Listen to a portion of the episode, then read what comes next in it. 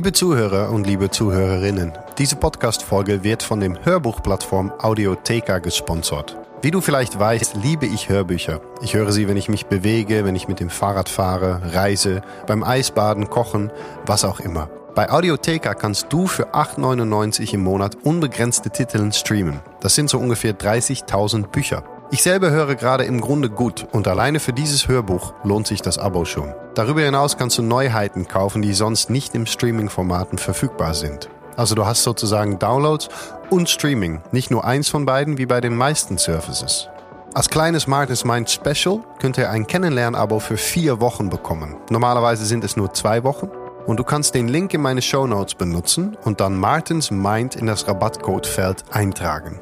Super cool und super fair finde ich, dass wenn ihr das nach vier Wochen probiert habt, sich das Abo nicht automatisch verlängert, sondern es wird einfach gekündigt und wenn ihr dann weitermachen möchtet, dann meldet ihr euch.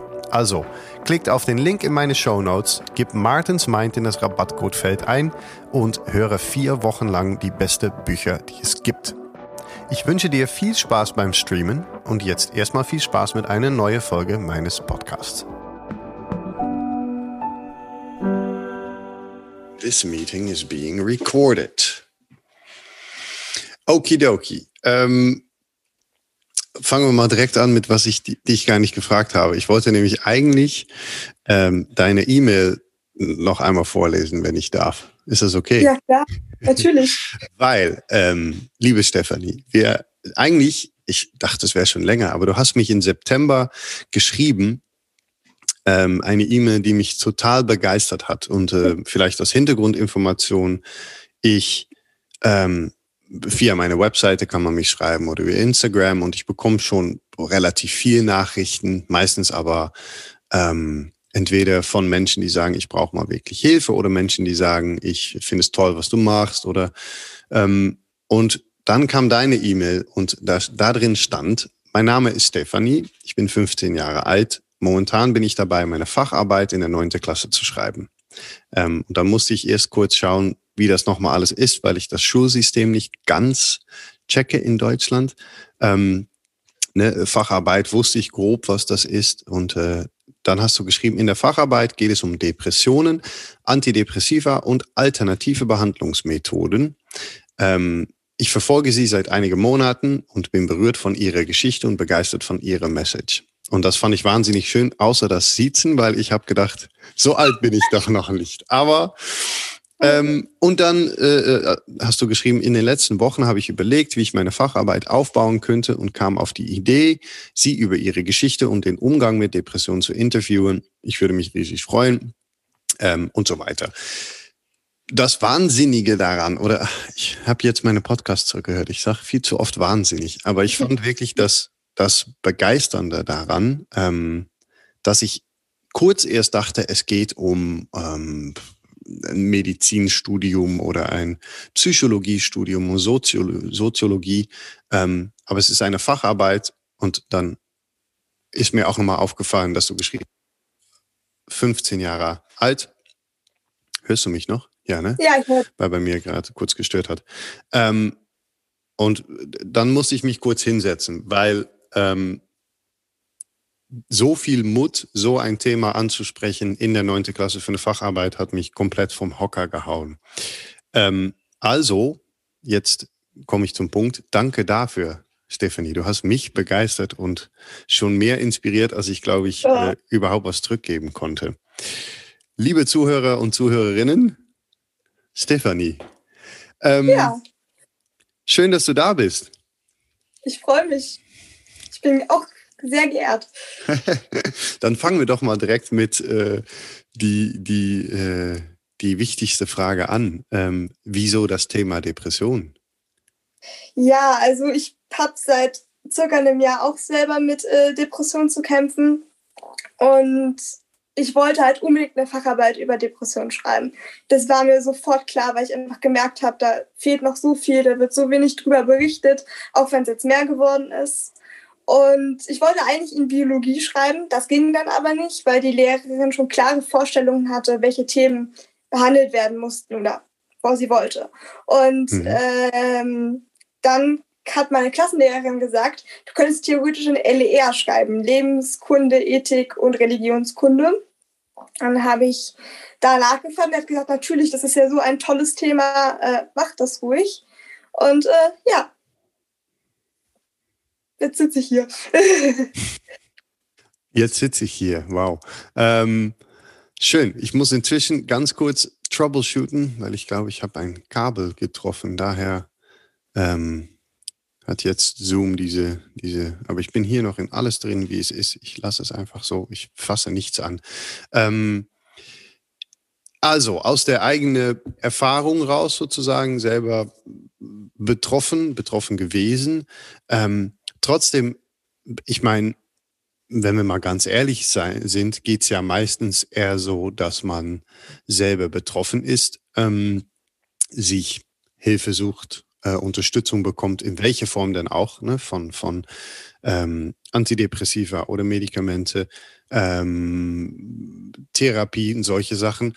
Es kommen aber sehr wenig auf die Idee zu sagen, okay, ähm, ich gehe einen Schritt weiter, einen, einen sehr ja, autonomen oder, oder ich finde es ein sehr kräftiger äh, Schritt zu sagen, ich werde das jetzt untersuchen, ich werde darüber schreiben, ich werde äh, mich darüber austauschen. Wie, wie war das, war das direkt dein Gefühl oder wo kommt das her? Nee, also ich habe äh, mir im Februar, nee, Februar diesen Jahres dann Hilfe bei der Schulsozialarbeit geholt, weil ich gemerkt habe, ich renne hier sowas von gegen eine Wand. Das war auch mitten in dem Lockdown und ich brauche dringend Hilfe. Und wir haben uns dann relativ schnell entschieden, also meine Eltern und ich, dass eine Therapie gut wäre. Dann war ich bis Sommer in Therapie gewesen, hat mir aber nicht so viel gebracht. Und ich mhm. war dann auch über den Sommer ein bisschen auf mich allein gestellt, weil ich halt keine Unterstützung aus medizinischer Sicht hatte. Ähm, und ich habe dann angefangen, so ein bisschen selber für mich zu experimentieren, mit Kälte, mit Atmung, all sowas. Und das hat auch geholfen. Bloß ich merke jetzt auch noch, ich bin jetzt auch beim Psychiater gelandet, äh, ich brauche noch ein bisschen mehr Unterstützung. Ähm, und als wir dann gesagt worden sind, dass wir jetzt die Facharbeit schreiben und dass wir jetzt ein Thema raussuchen mussten und so kam mir dann halt sofort das Thema Depression. Ja. Wow. Ähm, wie, wie fühlt sich das für dich an oder wie hat es sich für dich angefühlt? Weil du, ne, du hast gesagt, okay, im Februar hast du, sagen wir mal, einen Tiefpunkt erreicht. Weiß ich nicht, ne, wir müssen es irgendeinen Namen geben. Ähm, was ist es für dich? Was ist, ein, was ist eine Depression? Wie fühlt es sich an? Und, und genau.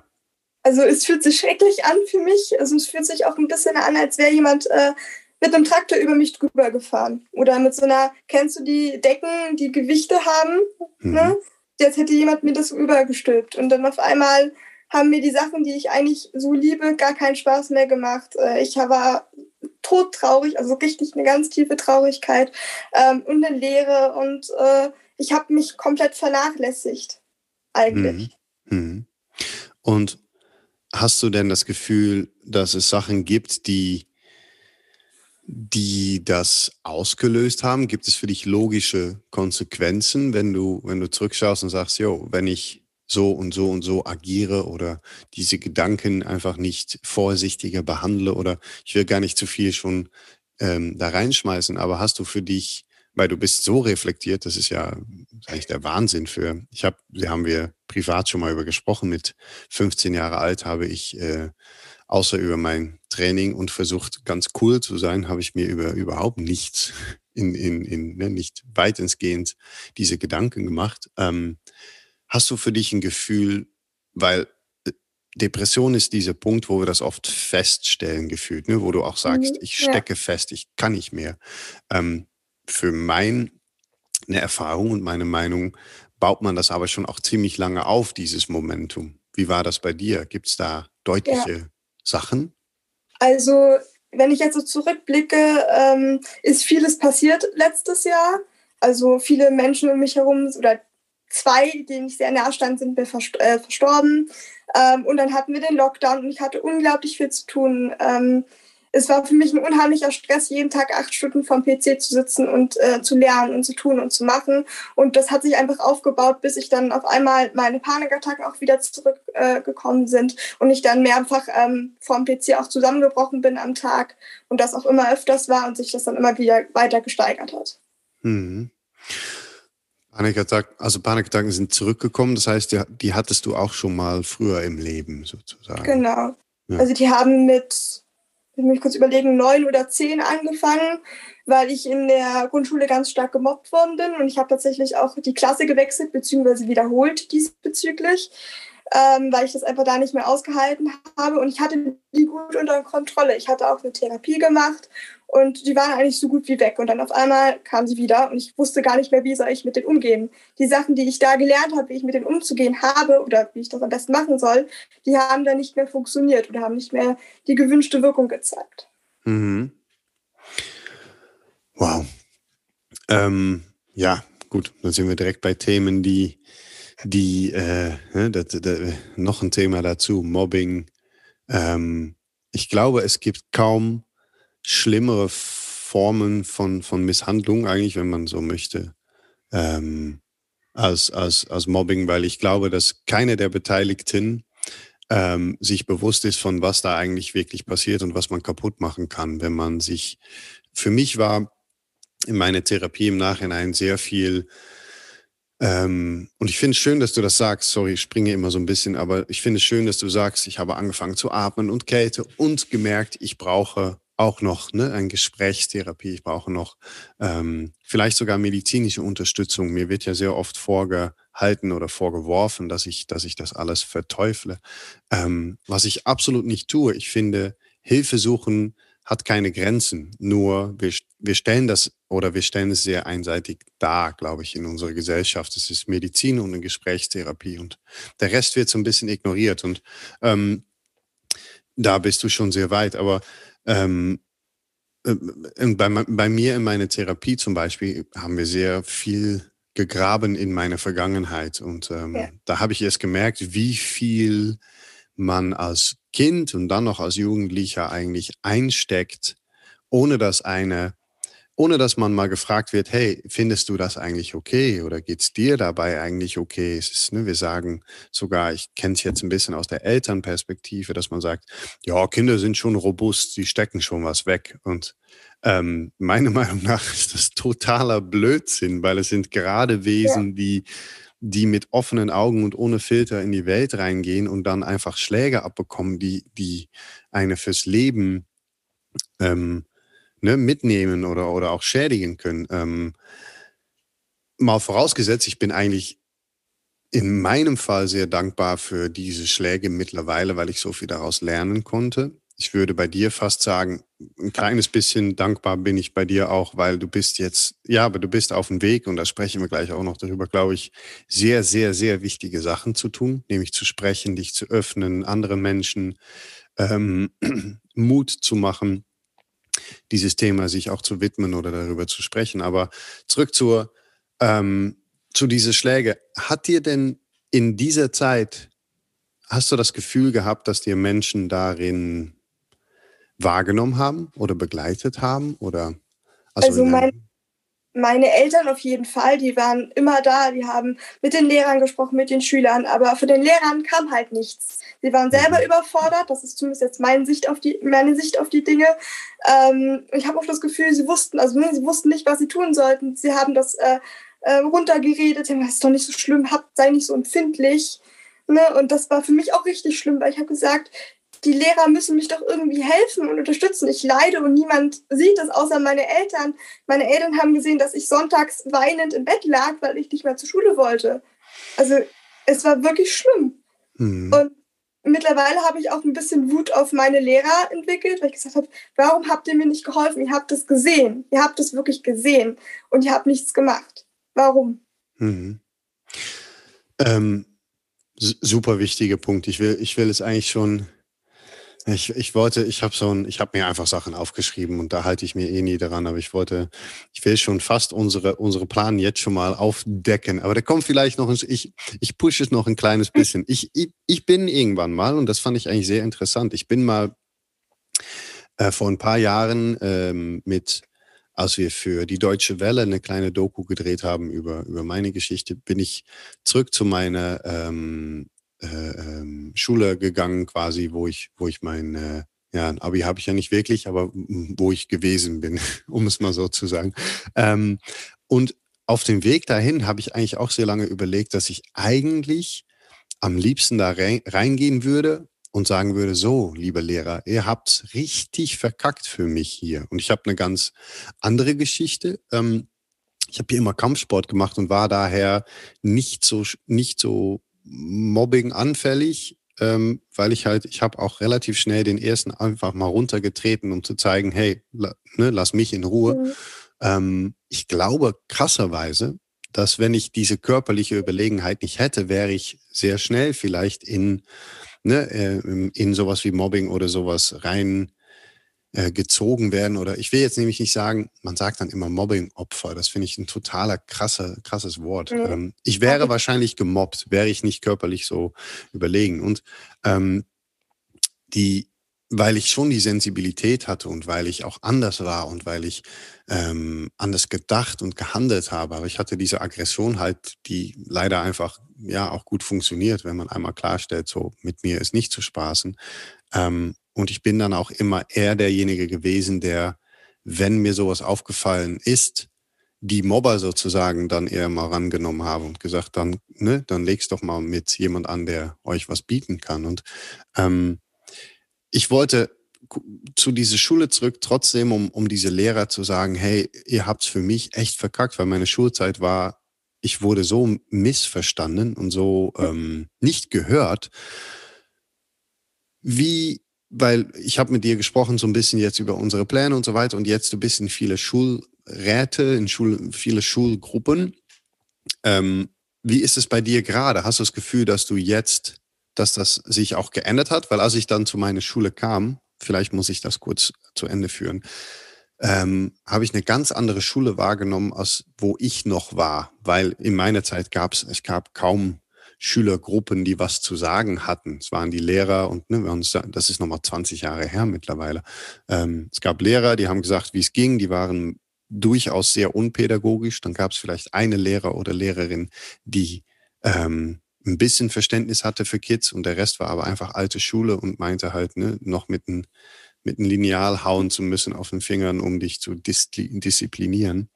Ähm, wie ist es heutzutage oder wie ist es bei dir?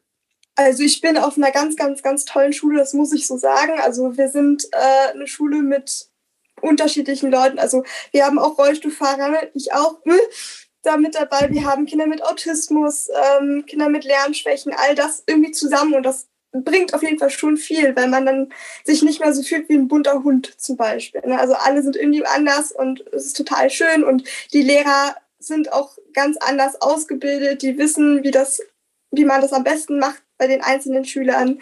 Ähm, die sind offen, die unterstützen mich auch gerade ganz extrem ähm, und sagen, hey, wenn irgendwas ist, dann kannst du immer irgendwie rausgehen oder dann nimmst du dir mal die Stunde mit der Schulsozialarbeiterin und äh, sprichst mit ihr. Also die machen das wirklich ganz, ganz toll. Und da sehe ich einen großen Sprung auf jeden Fall zu meiner Grundschule. Mhm. Ähm, dann komm, kommen wir doch mal zu dem Punkt. Du hast gerade gesagt, da sind ganz, also äh, ganz verschiedene Kinder, also Kinder mit, ne, Kinder, die in Rollstuhl sitzen, Autismus und so weiter. Wieso ist das relevant? Möchtest du darüber vielleicht erzählen? Ja, sehr gerne. Also ich habe eine ICP, infantile Zerebralparese, ähm, eine beinbetonte Spastik, also eine mhm. Diparese. Das bezieht sich dann halt auf meine Beine, dass ich äh, Spastiken habe und ich daher nicht so gut laufen kann. Also ich kann laufen, ich laufe auch meistens mit Stöcken oder ohne Stöcke, aber zum Beispiel für lange Strecken brauche ich halt einen Rollstuhl. Ähm, ja. Und mhm. mit, das muss man vielleicht noch mit hinzufügen, ich wurde mit zwei operiert am Rücken. Da wurden Nerven gekappt, damit meine Spastiken nicht so stark sind. Deswegen entspreche ich auch nicht das eigentliche Bild, was Leute von jemand haben mit ECP. Wow. Mit zwei so eine eingreifende OP. Und das heißt, jetzt mal wieder in Retrospektive, das heißt, du hast aber in der Grundschule auch schon deutlich diese Anzeichen gehabt. Und weil dann ein Kind anders ist, gibt es für viele Kinder leider, die aufwachsen in dieser Gesellschaft, wo gesagt wird, wenn du den Norm nicht entsprichst, bist du anders. Ne? Genau. Und wenn du anders bist, bist du angreifbar, was, ähm, was mir immer noch wie ein Rätsel vorkommt, weil es eigentlich immer die Leute waren, die anders sind, die uns Sachen gelernt haben, die wir nicht kannten. Aber ähm, und jetzt, jetzt kommt schon mal das Paradoxe, glaube ich, für dich. Du liebst ja Sport. Ja. Und wie, wie, wie geht das? Wie äh, ist es schwer oder ist es gerade für dich sportliche Freiheit? Was machst du und, und wie machst du das? Also ich bin im Parasport unterwegs, ähm, mhm. tatsächlich auch im Landeskader. Also da sind einige Ziele jetzt für mich eröffnet. In welchem ähm, Sport? Was? In welche Sportart? Paradressur, also Sport, äh, Sport, äh, Reiten. Wow. Ja, ähm, und ansonsten Sport war schon immer ein sehr, sehr großer Teil meines Lebens. Also seitdem ich denken kann, bin ich eigentlich bei der Physio und das ist nicht, ich habe das Gefühl, Leute haben immer so ein Bild von der Physio, ja, Massage und Mobilisierung, das ist halt bei mir gar nicht so. Ne, ich mache Sport an Geräten mit Gewichten, äh, wir machen Plank-Challenges, alles Mögliche und ähm, ich war halt, als ich klein war, viermal die Woche eineinhalb Stunden da. Äh, fünfmal die Woche eineinhalb Stunden da, also die ganze Woche. Ähm, das hat sich jetzt über die Zeit reduziert, weil ich einfach jetzt Schule habe und so und das auch nicht mehr so viel brauche. Aber ich mache halt auch zu Hause ganz, ganz viel Sport. Also Sport ist mein Alltag und meine Leidenschaft und sie hilft mir. Und ich muss auch Sport machen, damit meine Muskeln sich weiter aufbauen können, dass ich besser und stabiler bin. Dementsprechend ist äh, Sport ein sehr, sehr großer Teil meines Lebens und auch eine sehr, sehr große Leidenschaft von mir. Ja, wow. Ähm, Respekt. Ich meine, äh, es wird schnell übersehen, glaube ich, dass es ähm, wie viel, ja, äh, wie du meintest, fünfmal die Woche, anderthalb Stunden. Ich glaube, kein Kind, also ich war halt in den Leistungssportbereich äh, als Kind, da wird man irgendwann, dann trainiert man so viel halt. Und ähm, ob das jetzt für den Körper auch gut ist oder nicht, nochmal dagelassen, weil bei mir war es auf jeden Fall viel, viel weniger ähm, äh, physiologisch verantwortet und so weiter. Es war einfach Ballern bis zum geht nicht mehr gefühlt. Aber ähm, ähm, was für eine Hingabe man schon haben muss, nicht aufzugeben und zu sagen, ich mache einfach weiter und weiter und ich gehe gerade diesen Weg, ähm, das ist ja total inspirierend. Und das heißt, du reitest sozusagen. Genau. Äh, Dressur ist schon ziemlich klassisch, oder? Das ist Pferde wirklich so schwierige Sachen machen lassen. Stimmt das? Genau, ja. Ja, also vorwärts, so rückwärts, seitwärts, Sachen, die ich, ja, genau. die ich nicht verstehe. Wow. Ähm, und wie, wie, wie, ähm, aus reinem Interesse, wie, wie sieht es aus? So, was gibt's für Einschränkungen? Was gibt's für, ich meine, du kannst ja sitzen, halten. Mhm, also wenn man im Parasport ist, und das auch turniermäßig machen möchte, muss man sich graden lassen. Und es gibt äh, fünf Grades. Die werden dann nach ähm, Behinderungsgrad eingeteilt. Mhm. Also ich bin Grade 3 momentan, werde aber wahrscheinlich äh, noch in Grade 2 übergehen, weil das dann für mich einfach leichter ist und für den Körper auch einfacher. Ähm, und es ist halt so, ich habe einen speziellen Sattel, da liegt mein Bein ordentlich drin, dass ich da auch Halt drin habe. Dann habe ich die Zügel, ganz wie jeder Reiter auch, mhm. und mache dann einfach meine Dinge und Sachen. Und je nach Grade hast du ja verschiedene Anforderungen oder Sachen, die du machen musst. Zum Beispiel in Grade 1 wird nur Schritt geritten, in Grade 2 wird Trab und Schritt geritten, Grade 3 kannst, reitest du Schritt, Trab und in den Küren. Das heißt, äh, eine Dressuraufgabe mit Musik, da darfst du auch galoppieren. Ähm, Grade 4 wird Schritt, Trab, Galopp und so weiter. Es wird immer so aufgebaut und so sieht es dann aus. Wow. Ähm, und ähm äh, hast du ein festes Pferd? Wie ist es? Also ja, wahrscheinlich, ne? Momentan ist es ein bisschen kompliziert, weil wir jetzt auch ein neues Pferd haben. Also meine Trainerin hat ein neues Pferd. Der ist noch relativ jung und ganz grün hinter den Ohren. Oh, wow. Ähm, ja, Hat er dich schon mal runtergeschmissen? Nee, ich saß auch nee. tatsächlich nur fünf Minuten auf ihn drauf zur Probe. Ah. Und ansonsten wird mir gerade ein anderes Pferd äh, aus einem Schulbetrieb zur Verfügung gestellt, von dem, weil das sind sozusagen meine Trainerin pachtet sozusagen die Halle und die Boxen für ihre Pferde. Und ich habe jetzt von dem Reiterhof da ein Pferd bekommen für die Zeit, weil das Pferd, was ich vorher geritten bin, das hat leider eine Heuallergie und steht jetzt bei meiner Trainerin auf der Weide. Ein Pferd mit Heuallergie, das ist wohl der Wahnsinn. Ja. Das ist wie eine Katze mit einem Katzenhaarallergie fast, also, ja. oder? Weil die ja, sind ja im Heu. Ich glaube, das ist eine Stauballergie, Entschuldigung, dann habe ich mich okay. Nee, ich habe gerade ja, überlegt, Heu, das geht doch gar nicht. Ja. Ähm, ja. Wow. Und, äh, ja. Und okay, wir kommen immer wieder zu dieser Geschichte zurück. Das ist, das ist auch echt, äh, es ist was Besonderes. Jeder Podcast ähm, komme ich fast wieder auf die Geschichte. Ich habe ja, ne, ich habe mit ähm, eine, eine Junge mit einer Stoff, Stoffwechslungskrankheit äh, äh, eine lange Zeit habe ich den begleitet als Jugendlicher, Rick. Ähm, und der war schon nach, nach Einstufung schwer behindert, würde ich sagen, weil er auch noch geistig sehr, äh, sehr deutlich behindert war. Und ähm, die, da haben wir auch quasi die, die Pferde versorgt, die, die äh, Stallen, Stallen heißt das so? Äh, ja. Wo, wo die sind, die Sachen ausgemistet und er hat auch gereitet. Und jetzt komme ich bei dir auch wieder. Ähm, was mir immer so unglaublich fasziniert hat, ist, dass ich gemerkt habe, dass die Pferde ein unglaubliches Verständnis haben, für wen sie gerade auf den Rücken haben und auch wissen, dass wenn da ähm, ich habe, ist eigentlich immer die gleiche Geschichte. Das Pferd, was ich mal geritten habe, hat mich irgendwie sechsmal runtergeworfen. Aber als Rick sich da drauf gesetzt hatte, hat das Pferd, es war nichts. Es hat nur ganz vorsichtig, langsam ähm, ist es gegangen und ähm, hat irgendwie gespürt, so diesen Jungen kann ich nicht runterschmeißen, weil er ist deutlich viel äh, ähm, anfälliger oder ne, weiß auch nicht, wie damit umzugehen, wo ich als jugendlicher, pubertierender, voller Hormone äh, das Pferd sofort getriggert habe, glaube ich sogar, zu sagen, ah, komm hier, dann spielen wir mal ein bisschen. Ähm, ist, ist das deine Erfahrung? Hast du die Erfahrung, dass die Pferde dich gefühlt auch wirklich verstehen ein wenig? Ja, auf jeden Fall, weil zum Beispiel das Pferd Ruby heißt es, das äh, ich von dem Schulbetrieb bekommen habe, jetzt zum Reiten erstmal, äh, die hat panische Angst vor Gärten. Gärten mhm. ist so ein, mhm. so, so, ein, so, so ein langer Stab oder kurzer, kurzer Stab, den man ja. zum Treiben benutzt, ähm, so als Unterstützung zum Bein. Und ich ja. kann dann meine Beine nicht so gut einsetzen, also nutze ich halt ganz viel Gärte. Und sie hat panische Angst vor Gärten gehabt wurde ja. mir auch so gesagt. Äh, und dann sitzt man natürlich als, als, oder saß ich dann drauf und dachte mir so, was mache ich denn jetzt, wenn die panische Angst hat vor Gärten, wie mache ich das? Aber sie war dann ganz brav und auch bis heute hat sie sich nicht einmal erschrocken oder irgendwie blöd benommen, die war ganz lieb. Und ich habe halt oft gehört, dass sie vor allem bei anderen Leuten durchgeht und bei mir war sie einfach nur super entspannt. Ja. Also Wow, bestätigt eigentlich das, was gerade in meinem letzten ja. Podcast von Jessica auch gesagt wurde, die meinte, es ist, es ist so viel mehr der Mensch, der irgendwas ausstrahlt, als das Tier, was natürlich am Ende, ne, es gibt eigentlich kein blöder Hund, blödes Pferd, blöder, das sind doch eher wir als Menschen, die eine bestimmte Energie rüberbringen. Und äh, wow, das ist, das ist interessant.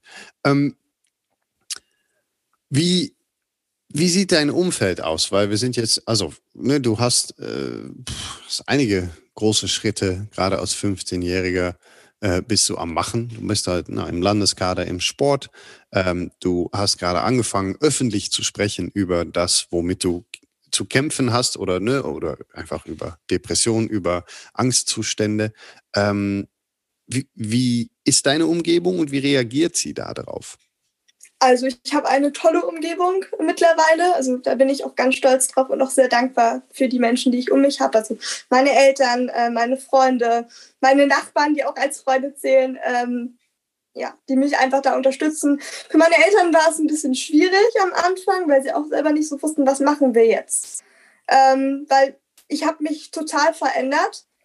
Ja. Ich habe mich sehr zurückgezogen. Ich äh, hatte keine Energie mehr. Ich war unheimlich schlecht drauf. Teilweise, ich habe jeden irgendwie angezickt, der mir über den Weg gelaufen ist und der mir irgendwie falsch kam im Moment. Und das ist eigentlich nicht meine Art. Ähm, meine Freunde sind wirklich super damit umgegangen. Ähm, die, wir machen auch Witze darüber und dann äh, kommt dann am Samstag, na, bist du schon aus dem Bett gekommen und hast du heute schon was gegessen? Ähm, denk daran und wie geht's dir heute und äh, was können wir machen, damit es dir besser geht. Und äh, ja, das sind einfach Engel. Also wenn es Engel gibt, das sind auf jeden Fall die Menschen. Ja. Wow.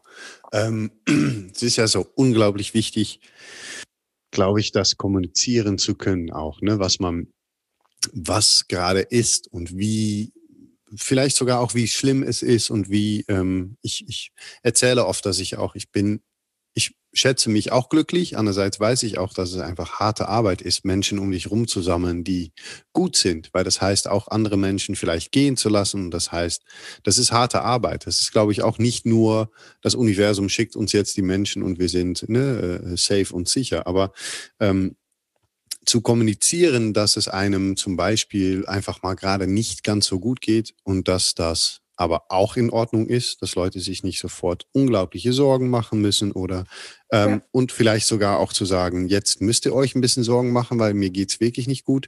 Ähm, wie, wie, wie läuft das bei dir? Oder hast du damit auch sofort angefangen? Oder wie ist diese, weil deine Freunde sind anscheinend, die sind ja auch nur so, weil du sehr gut kommunizieren kannst, wie es dir geht, glaube ich, ne? Mhm. Also ich habe nicht sofort darüber geredet. Also wenn ich überlege, dass es mir seit November letzten Jahres nicht gut geht und ich erst im Februar darüber gesprochen habe, weil ich habe tatsächlich äh, die E-Mail geschrieben an die Schulsozialarbeitung, aber Arbeit, nee, Schulsozialarbeit und äh, habe dann meiner Mutter der e die E-Mail gezeigt, also die Antwort von ihr, um zu sagen, es kommt am Dienstag jemand an die Tür, die du, die, die du nicht kennst. Ähm, und dann haben wir darüber geredet und meine Mutter war erstmal sehr geschockt ja. Äh, hat auch geweint, äh, weil sie das halt auch kennt. Also sie hat auch Erfahrung mit Depressionen. In unserer Familie ist das halt auch so mit psychischen Erkrankungen. Mhm. Ähm, und es ist ihr unglaublich schwer gefallen, aber sie hat gesagt, ich helfe dir und ich unterstütze dich. Mein Vater habe ich tatsächlich viel, viel später davon erzählt. Ähm, und auch er, weil ich es musste, weil meine Mutter ist im, äh, im Sommer dann für eine Zeit lang in Amerika gewesen bei ihrer Familie. Und da musste ich dann das allererste Mal so richtig kommunizieren, okay, mir geht's nicht gut und ich brauche Unterstützung. Also mein Vater wusste zwar auch schon vorher durch meine Mutter, dass es mir nicht so gut geht, aber ich habe sie auch gebeten, bitte erzähl ihm das. Ich möchte ihm das nicht erzählen. Das lag mhm. aber nicht daran, dass ich mit meinem Vater generell nicht rede oder ein schlechtes Verhältnis habe. Ich habe mich halt einfach nicht getraut, weil mhm. wir noch nie so über sowas gesprochen hatten. Ähm, und wie gesagt, im Sommer war ich dann gezwungen, darüber sehr offen zu sprechen. Ähm, und meine Freunde haben das natürlich auch mitgekriegt, dass es mir nicht gut ging und haben dann auch nachgefragt. Und irgendwann habe ich gesagt, es hilft jetzt nichts, es zu verstecken. Ich muss darüber sprechen. Und es fällt mir noch schwer, aber es wird besser. Darf ich, darf ich fragen, wie dein Vater reagiert hat? Sehr locker und sehr entspannt. Also wir, wir machen alles dafür, dass es dir wieder besser geht. Wenn es irgendwas gibt, dann bitte sag äh, sag mir das oder wenn es irgendwas gibt, was dich gerade getriggert hat, was ich gemacht habe oder gesagt habe, dann bitte sag mir auf jeden Fall Bescheid. Und das ist auch ein sehr, sehr offenes, äh, sehr offene äh, Beziehung, sage ich mal. Also mhm. Wow, das ist, äh, das ist so unglaublich wichtig. Ich glaube nämlich, nämlich glaube jetzt zum ersten Mal in meinem Leben ein bisschen mehr die Elternperspektive zu verstehen, jetzt wo ich, ne, ich bin seit zwei Jahren Vater ähm, und da spielt jetzt noch nicht so viel äh, in, in, dem Richtung. Meine Tochter fängt gerade an zu sprechen. Aber ähm, ich habe mich natürlich schon mal jetzt langsam mal über viele Sachen Gedanken gemacht und auch über was ist, wenn sie irgendwann zu mir kommt und mir sagt, was ich meine Eltern sagen musste, nämlich mir geht's wirklich manchmal schl rundaus schlecht und grau im Kopf und ich habe dunkle Gedanken und ich weiß nicht. Ähm, ähm, und ich glaube, dass das für Eltern ist es eigentlich was, was unglaublich Schmerzhaftes auch. Und ich glaube, dass viele Eltern leider dadurch wahrscheinlich auch eher versuchen, darüber nicht zu reden oder es sofort zu lösen, ähm, statt zu schauen, hey, ne, ist das in Ordnung? Ich finde es sehr, sehr groß, dass deine beiden Eltern dir sofort das Gefühl gegeben haben, dass das, dass es völlig in Ordnung ist, dass du gerade dadurch gehst und dass es das gibt. Ne? Ja. Diese Akzeptanz ist ja so unglaublich wichtig. Ähm, hast du Freunde in deiner Umgebung, die mit, mit gleiche, ähm, mit, mit Depressionen, mit Angstzuständen, mit sowas zu kämpfen haben? Also ich glaube, das hattest du mich auch schon mal gefragt und dann habe ich äh, ja, ich glaube, nein geantwortet oder nicht wirklich. Aber ich habe mhm. noch mal überlegt. Und zwar, es gibt schon so ein, zwei, wo ich sagen würde, ja, die haben auch Schwierigkeiten oder die kennen das, aber jetzt nicht unbedingt in der Form, wie ich sie jetzt hatte. Also es ist relativ unterschiedlich. Mhm. Das ist es ich meine, das ist es eigentlich grundsätzlich. Ne? Das macht ja. es ja so schwer, mentale äh, Probleme fest, festzulegen oder zu besprechen, ist, dass es am Ende ähm, auch ein Angstzustand fühlt sich für jeder anders an. Eine Depression fühlt sich für jeden Menschen anders an. Es, ähm, Menschen, die, die, die, es gibt Menschen, die ähm, die im Winter es einfach weniger gut geht als im Sommer, die aber auch sagen, ja, das ist, ja, das hatte ich schon immer, ist in Ordnung. Ähm, es, es, ja, es gibt natürlich alles Mögliche. Das macht es auch schwer, weil man es nicht vergleichen kann. Ähm, ich, ich frage nur, weil ich halt, äh, es gibt Zahlen, es gibt Zahlen von wie viele Jugendliche gerade kämpfen und zu kämpfen haben. Und nach der Logik müsste eigentlich, müssten in deine, sagen wir mal, Freundesgruppe erstmal von acht Leuten müssten neben dir noch jemand sein, äh, der ja. damit zu kämpfen hat. Das finde ich ja so, so erstaunlich. Ähm, manchmal sitze ich im Raum mit 100 Leute und schaue mir die dann an und denke, hier sind noch 15 Leute, die gerade auch zu mhm. kämpfen haben und trotzdem sitzen wir hier alle und tun, als wäre alles, wäre alles okay. Ja ähm, wir müssen darüber wieder mehr sprechen und mehr ja. öffnen. Ähm, und dazu gibt es äh, was, gibt es zum Beispiel ein ganz gutes Konzept. Ja. Weil wir haben ja was vor. Genau, Talking Revolution. Bin ich auch ganz gespannt drauf, wie das wird. Freue ich mich. Wie sind wir eigentlich darauf gekommen?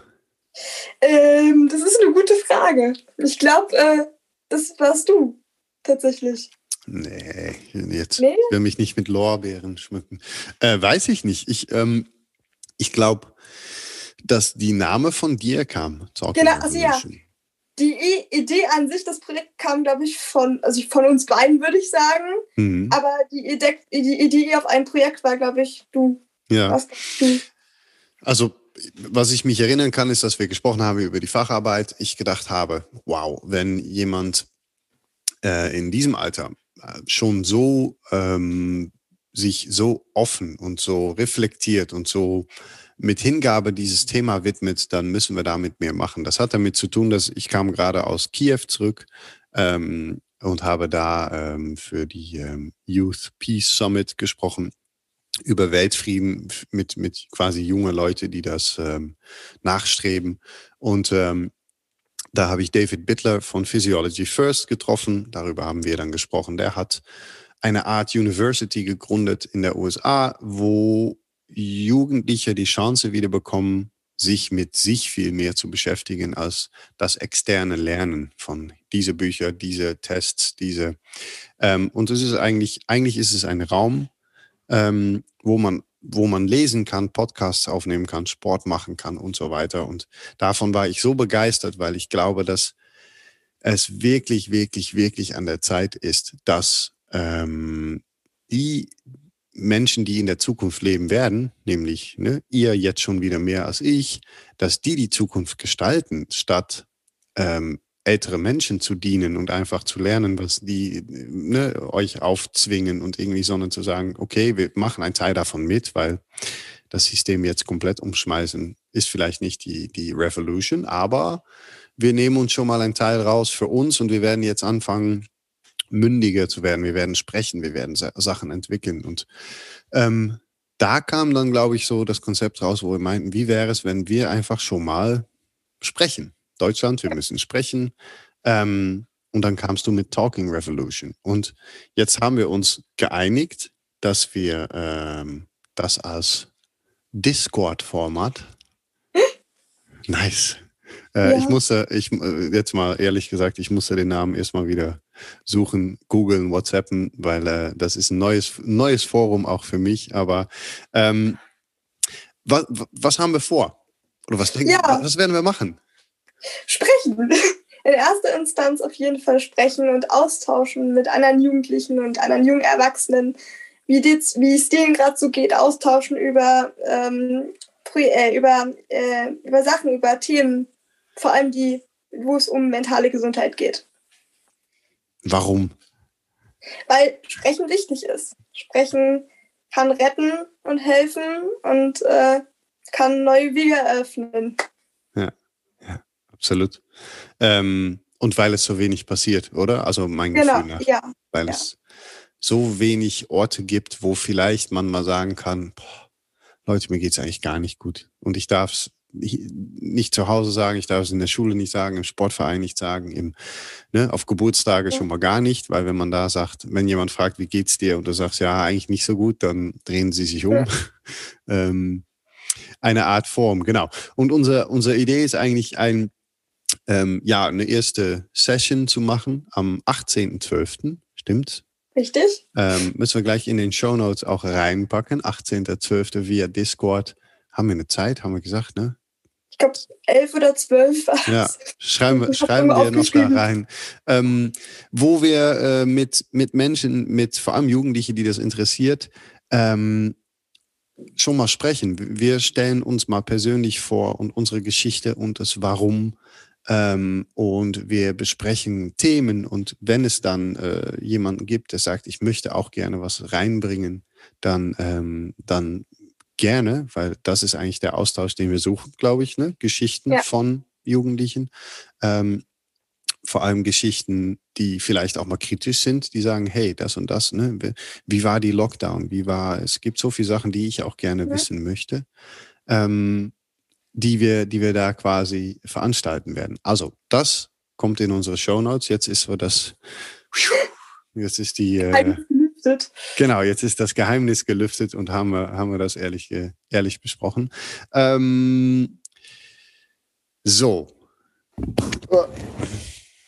Mikro, Gott. Ähm, ich habe einen Punkt übersprungen, ich, wo ich eigentlich schon früher noch übersprechen wollte. Ähm, machen, wir machen einfach einen kleinen Quiz. Das sind so Fragen, die ich hier habe. Ist Depression geistig oder körperlich? Boah, beides. Hm. Sowas von beides. Also, ja. Soll ich begründen, warum? Gerne. Weil es Tage gibt, da komme ich nicht mal die Treppe hoch. Normalerweise renne ich die Treppen hoch wie so eine Verrückte, dann komme ich nicht die Treppen hoch. Oder meine Beine und Arme fühlen sich an, als wäre Blei drin. Mhm. Also für mich ist das beides auf jeden Fall. Und weil du hast nämlich am Anfang gesagt, die, die, ähm, äh, die Therapie alleine hat mir nicht so viel gebracht. Nee. Ist, ist das auch, weil sehr wenig eigentlich fokussiert wird auf diese körperliche Ebene der Depression? Mm, also bei mir ging es eher darum, dass ich mich nicht verstanden gefühlt habe. Mir wurde zwar gesagt, okay, du hast äh, Depressionen, aber mehr, ich kann ja auch keine Diagnose stellen, weil ich bin kein Arzt und ich, äh, ich kann dich jetzt auch nicht wirklich, also ich, wir können drüber reden, aber ne? Und ich habe mich einfach nicht verstanden gefühlt. Ich habe mich am Ende auch nicht mehr wohlgefühlt, auch wenn der Psychologe, bei dem, war, bei dem ich war, sicherlich ein guter Psychologe war, für mich war der nicht gut. Mhm. Ähm, und ja, deswegen bin ich halt auch jetzt beim Psychiater gelandet und hoffe, dass ich da vielleicht noch ein bisschen Unterstützung kriege, obwohl ich gerade so ein bisschen dran zweifle. Ja, mal gucken. Woran zweifelst du? Einfach, äh, weil ich jetzt auch gemerkt habe, also ich bin ja, ich glaube, an dem Tag, wo wir das, wo wir den, wo wir, wo wir das Interview aufgenommen haben für die Facharbeit, hatte ich auch äh, mein erstes Gespräch beim Psychiater gehabt. Mhm. Das ist ja jetzt schon eine Weile her und ich kriege meine Diagnose am 24. oder mein Endgespräch ist am 24.01. Und das ist ja so eine lange Zeit und ich muss jetzt immer wieder dahin irgendwelche Tests machen, die 15 Minuten gehen. Die wird, mir, wird, mir wird gefragt, wie geht's dir? Ja, okay, verstehen Sie, schreiben wir auf. Und dann gehen wir und dann kriegt man eine lange Liste mit äh, Psychotherapeuten, zu denen man bitte Kontakt aufnehmen soll und irgendjemand suchen soll, der passt. Wo ich mich dann so frage, so, da sind wir jetzt auch nicht sonderlich weit. So, Discord äh, Punkt 1. Wie, ne, wie diagnostizieren wir, wie, ähm, das heißt, du gehst dahin, es wird eigentlich nicht mit dir gesprochen. Ja, es, es wurde auch mit mir gesprochen, aber meine Eltern waren halt auch mit im Raum, was ja nicht schlimm ist. Ähm, aber äh, mir wurden halt so ein paar Sachen gefragt und äh, ich habe dann geantwortet, war dann aber noch nicht fertig und dann ging gleich zum nächsten Punkt rüber und ja, mal gucken. Okay.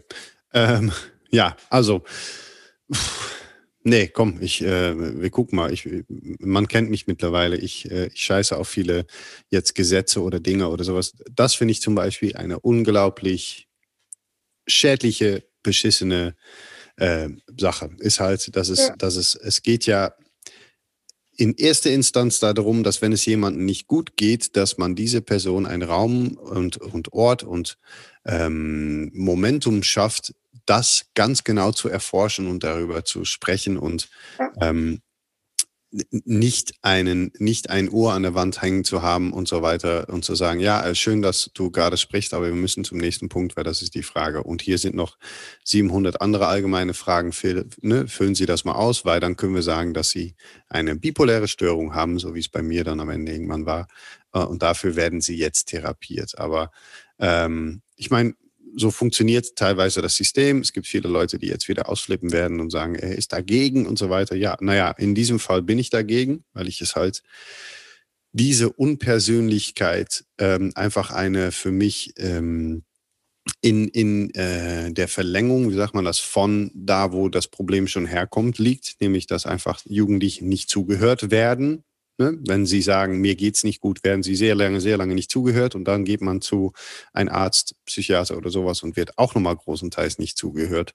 Was jetzt nicht heißt, dass du nicht vielleicht jetzt am Ende irgendwo hinkommst, ne, wo es dir wieder ja. besser geht, aber ja. ähm, finde ich, finde ich äh, sehr schwer zu hören. Tut mir tatsächlich sehr leid, tut mir auch sehr weh. Ähm, vor allem, weil äh, du ja schon proaktiv rausgegangen bist und ja. gesagt hast, hey, ich brauche mehr Hilfe, bitte, bitte, bitte. Und ähm, dafür glaube ich, dass wir, wir brauchen einen, einen riesen Paradigmenwechsel in mentale Gesundheit ähm, weltweit. Ähm, und wir können dabei in Deutschland anfangen, nämlich indem, dass wir sagen, ähm, wir schaffen Orte, wo man dies erforschen kann, wo man darüber sprechen kann, darüber lesen kann, wo man im Eisbad tauchen kann, weil es nun mal wirklich, und du kannst da vielleicht nochmal deine Erfahrung zu sagen, weil du hast mir irgendwann gesagt, ich habe auch angefangen, kalt zu duschen. Ich habe mit Kälte, mit Atmung. Ähm, das, daher kam meine Frage auch so ein bisschen ne, körperlich und geistig. Wir behandeln das sehr oft nur geistig. Oh, du bist jetzt geistig krank. Ähm, dabei kommt man manchmal die Treppe einfach nicht hoch und ist es vielleicht auch einen sehr großen Teil Stress, Trauma, was dann auch dir im Körper gefangen ist. Ähm, dafür brauchen wir Räume. Und das ist, das ist nochmal zurück zu Talking Revolution, glaube ich, eine unserer Ziele ist zu sagen, kommt, ähm, lasst uns das dezentralisieren, wenn man das dann so schön nennt, und lasst uns dafür sorgen, dass Menschen wieder selber die Werkzeuge, die Tools, die Räume und so weiter bekommen, um an ihre mentale Gesundheit zu arbeiten, weil das ist so unglaublich wichtig. Was jetzt mal Disclaimer nicht wegnimmt, dass wir Psychologen brauchen, Psychiater, aber ähm, vielleicht nicht mehr in, in, nicht mehr so, wie das heutzutage läuft. Ähm, sorry, das war eben mein. Ich habe gepredigt. Ja. ähm, Atmung, Kälte, Körper, Bewegung. Ja. Wie, äh, wie und was? was? Was ist es für dich? Also, ich habe angefangen kalt zu duschen und ich mache es auch immer noch. Und vor allem jetzt im Winter, wo das Wasser wieder kälter wird, ist es besonders schön. ähm, ich wollte tatsächlich, weil es bei uns geschneit hat, auch barfuß durch den Schnee gehen. Das habe ich jetzt noch nicht geschafft. Ähm, ja, also ich habe, vielleicht sollte ich mal von Anfang an anfangen. Im Sommer, ähm, da habe ich gesehen, dass du äh, bei drin geblieben, die waren dann noch, ähm, die waren dann noch äh, in dem Ding drin. Also es war ja nicht mehr live, aber man konnte es sich immer noch anklicken. Habe ich tatsächlich ja. jeden Tag äh, so einen Livestream mal durchgezogen, habe gemerkt, wie sehr mir das hilft. Also ich habe das wirklich genossen. Das waren diese eineinhalb Stunden einfach für mich alleine und das auch mal aushalten zu können, was da in meinem Kopf äh, passiert, weil das war für mich oder ist für mich auch noch sehr schwierig. Ähm, aber es hat mir geholfen und ich habe gemerkt, boah, das hilft wirklich. Ich habe mich äh, angefangen mit der Wim Hof Methode zu beschäftigen, habe das auch gemacht. Äh, sozusagen alles versucht, die ganze Bandbreite. Hm. Cool. Ähm, genau, die Hintergrundinformation vielleicht, für die es interessiert. In der Lockdown habe ich irgendwann, ich, Max, mein Freund, kam, glaube ich, damit, äh, ein Kumpel, der meinte, ähm, mach doch einfach eine Morgenroutine. Gerade ist da und da bei drin geblieben. Das heißt ja eigentlich rausgegangen, aber weil es Lockdown gab, drin geblieben. Ähm, die haben halt so Live-Kamera, Livestreams. Da macht, da passiert alles Mögliche: Musik, Kunst, äh, Kochkurse. Und ich habe dann immer morgens einfach einfach irgendwas gemacht. Ich bin ja auch nicht so der Vorbereiter. Ähm, habe aber auch tatsächlich gemerkt für mich jetzt, wo ich noch weniger ähm, wo ich noch mehr mit mir selber konfrontiert werde, macht es auch schon wieder Sinn, einfach diese Mindfulness oder wie man es auch nennt, ein bisschen mehr zu praktizieren. Ich habe mich dann auf der Matte vor der Kamera gesetzt und wir haben immer von Bewegung, von komische Sachen bis, bis äh, in der Tat Wim Hof Breathing und so weiter gemacht. Was ich so essentiell finde, ähm, ist, dass das für mich und für dich offensichtlich auch dieses Spüren einfach so viel tut, weil ich so oft das Gefühl habe, dass ich irgendwie auch nicht wirklich spüren darf in, in mhm. unsere Gesellschaft oder unser System. Siehst du das auch so, dass das fast so ein bisschen, ist eigentlich ja. komisch, wenn du viel spürst. Mach mal nicht. Also, also ich bin auch ein sehr feinfühliger Mensch. Das heißt, ich nehme gefühlt alles nochmal so 20.000 Mal mehr wahr als andere. Mhm. Ähm, vor allem jetzt auch im Sinne von, ne, wie geht es den Menschen, denen ich gerade gegenüber sitze eigentlich. Also das kriege ich sehr extrem mit. Und ja, das ist auf jeden Fall in der Tat so, dass ich das Gefühl habe, wie zum Beispiel, wenn ich merke, oh, vielleicht ist die Person doch nicht so gut für, äh, für eine Freundin von mir, ne? die sind befreundet, aber ich merke, dass, dass, dass, das ist, geht nicht gut aus, aber die Person das selber nicht sieht. Das, mhm. ist, das ist dann für mich immer eher so schwierig. Natürlich will ich die nicht auseinanderziehen, aber ich will auch meine Freundin schützen. Ne? Und ja. Ja. Ja, das ist, äh, pff, ja, ich meine, da kommen wir wieder zur Kommunikation. Ne? Am Ende, wie, wie bringt man es rüber, wie und was sagt man, was sagt man nicht. Ähm, grundsätzlich hast du das Gefühl, ich meine, ähm, ich sehe zum Beispiel immer, finde ich so lustig, hast gerade gesagt, barfuß durch den Schnee. Wenn ich das mache, in Köln, Großstadt, äh, im Park, gibt es trotzdem sehr viele Menschen, die von verwundert bis sogar irritiert reagieren, dass da jemand was macht, was sie irgendwie nicht kennen und womit sie nicht umgehen können. Wie, wie, ähm, wie ist das bei dir in der Umgebung? Wie finden zum Beispiel äh, deine Freunde das Kaltduschen und Atmung und, und, und solche Sachen? Also ich finde das cool. Ich habe sogar eine Freundin dazu bekommen, barfuß in den Wald zu gehen. Fand ich super. Ähm, also die finden das total toll. Das mit der Kälte würden die selber nicht probieren, ähm, aber das kriegen wir bestimmt auch irgendwann mal hin. Ähm, ja, meine Eltern sind da total entspannt und äh, sagen, ja, du bist ein bisschen verrückt, aber das ist auch okay so.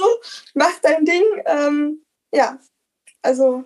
Schöne Wort wieder, verrückt. Weißt du, was ich nämlich letztens nochmal wieder gelesen habe, ist, dass das Wort verrückt, es hat ja so eine Konnotierung, Konnotation. Was ist es? Konnotierung?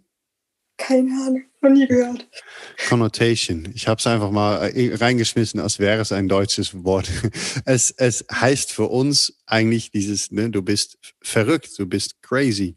Ähm, dabei ist es verrückt quasi, ne, einfach in ja. eine andere Richtung. Und dieses ja. verrückt ähm, sind wir, weil wir nämlich nicht diesen Weg, die die meisten begehen, ne, laufen, laufen, sondern einen Weg daneben gesehen haben, die wir jetzt einfach mal ausprobieren und wo wir mal schauen, was es da gibt. Und ähm, ich finde mittlerweile verrückt eigentlich das schönste Kompliment, was ich bekommen kann, weil ich denke, jo, ja, danke, ich mache in der Tat was Verrücktes. Ich mache es anders, als ihr das macht und bekomme dadurch aber auch Antworten, die interessant sind oder inspirierend oder neue äh, Gedanken anregen oder ne, solche Sachen. Das ähm, ich, ich finde es mittlerweile schön.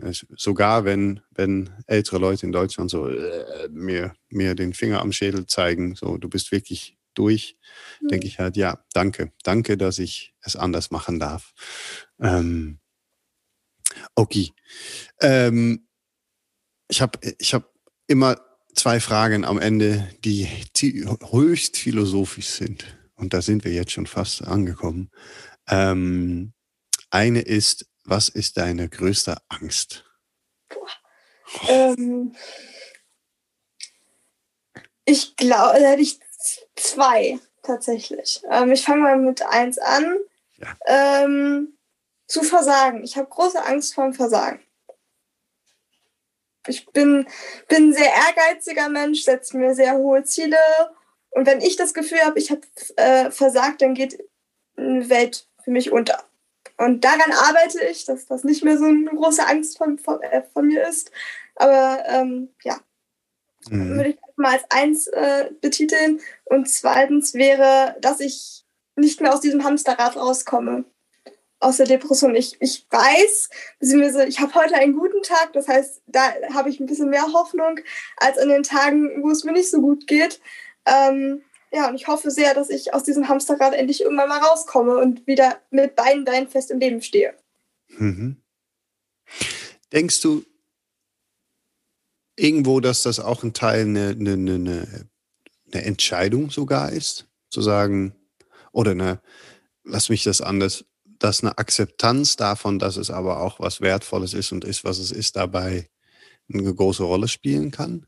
Sicherlich. Also ich habe es in vielen Aspekten schon akzeptiert, dass ich manchmal diese Tage habe, die wirklich scheiße sind, wenn man das so sagen darf. Mhm. Ähm, aber ich habe auch vieles davon, also viele Aspekte der Depression noch nicht ganz so akzeptiert. Ne? Und daran muss ich noch arbeiten. Mhm. Ja, wenn, ist natürlich die interessante Frage, ne? wenn überhaupt. Vielleicht gibt es auch einfach Sachen, die, wovon du irgendwann sagen kannst, nee, die will ich einfach absolut nicht. Die will ich nicht mehr in meinem Leben ja. ne, willkommen heißen. Andere Sachen gehören dazu. Ähm, und, und diese und ne, diese und ein paar Sachen will ich einfach wirklich nicht in meinem Leben. Ich glaube, das ist auch völlig in Ordnung. Ähm, es ist ja am Ende, das ist das Schöne und auch das Schwierige. Es ist am Ende eigentlich dein Leben. Du darfst sogar sagen, das ist in Ordnung, das toleriere ich und das und das nicht. Ähm, ist ja das Schöne, ne? Ähm, wow, okay. Und Versagen ist natürlich schön. Ich glaube nämlich, dass es, wenn wir mal ganz ehrlich sind, es gibt keinen Menschen auf dieser Welt, der das nicht so ein bisschen in sich trägt, ähm, zu sagen, ne? und sei es nur für sich oder für andere Menschen oder für, ähm, es bleibt ein spannendes Thema. Und was ist schon Versagen? Ich versage mittlerweile in großem Stil ähm, und Menschen finden das dann inspirierend, weil ich einfach sage, boah Leute, ich kann das nicht, kann es einfach nicht, sorry, lass mich lass mich das mal nicht machen. Ähm, das ist, das ist noch, noch ein ganzes Gespräch für unser Discord, glaube ich. Ähm, okay, größte Angst, schön. Größter Wunsch?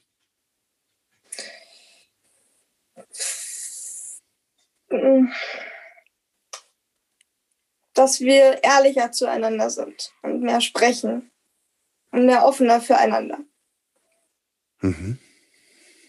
Wer, ähm, Gibt es bestimmte Menschen, also ne, soll, sollen bestimmte Gruppen damit anfangen oder also generell, also eigentlich alle Menschen. Wir müssen eigentlich, glaube ich, alle deutlich offener und äh, deutlich ähm, mehr füreinander da sein, als wir jetzt sind. Und vor allem jetzt in der jetzigen Situation sehen wir das ja auch. Ja. Dass das einfach ein großes Problem ist, dass wir das noch nicht haben. Mhm jeder will sein Ding durchziehen und äh, was andere denken, interessiert mich nicht. Ähm, ja.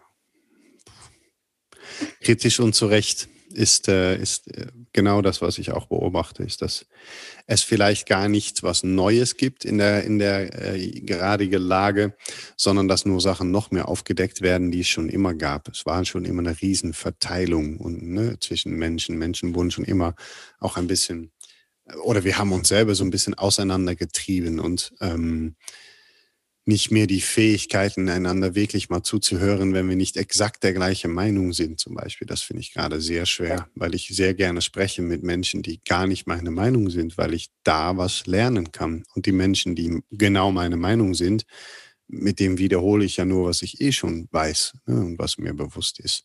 Ähm, und das finde ich tatsächlich auch sehr schade, dass wir die Fähigkeit irgendwie nicht haben und auch nicht vorgelebt bekommen von Menschen, die es sollten, wie Politiker und wie ne, solche Menschen, die, die, die auch nicht mehr sagen können, ähm, ich bin mir gerade nicht sicher, aber wir müssen jetzt diese und diese Maßnahme nehmen. Das würde für mich schon alles verändern. Aber ähm, ja, mehr Offenheit, mehr Sprechen, mehr, äh, mehr Talking Revolutions. Ja. Mehr, mehr Deutschland, wir müssen reden.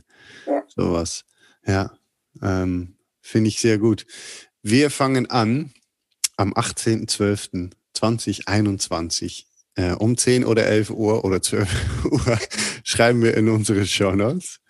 Ähm, ich fand es ein wahnsinnig schönes Gespräch, ein inspirierendes Gespräch. Ich habe höllisch Respekt für ähm, wirklich für, für dem, was du jetzt schon ähm, sagt man auch auf die Waage bringst. Das sagen wir auf Holländisch.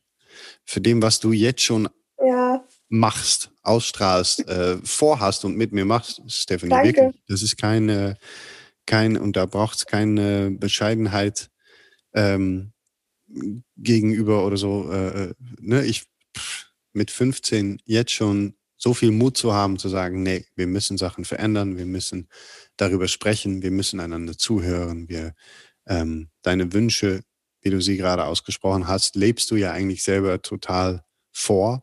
Ähm, und ähm, ich freue mich unglaublich auf den 18.12. und auf einfach ja. der Anfang vielleicht von ein kleines, von einer kleinen Revolution, die, äh, die diese Welt ein Stückchen schöner und besser und lebbarer macht. Danke, ja, ich sehe es auch so. Das wird total schön. Ähm, tausend Dank für deine Zeit, für deine Worte. Ich habe zu danken, danke. Gibt es noch irgendwas, das du sagen möchtest? Hab einen schönen Tag oder alle, die das habt, einen wunderschönen Tag. Äh, genießt ja. das Leben. Ist, ist Schnee bei euch? Ja, sehr wirklich. Hier ist nur grau, grau und, und regnerisch.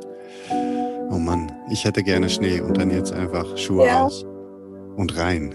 Das ist schön. Ja. ja. Kommt, vielleicht kriegen wir in Köln. Das ist ja schön. Okay. Ähm, liebe Grüße. Bis bald. Ja, bis bald.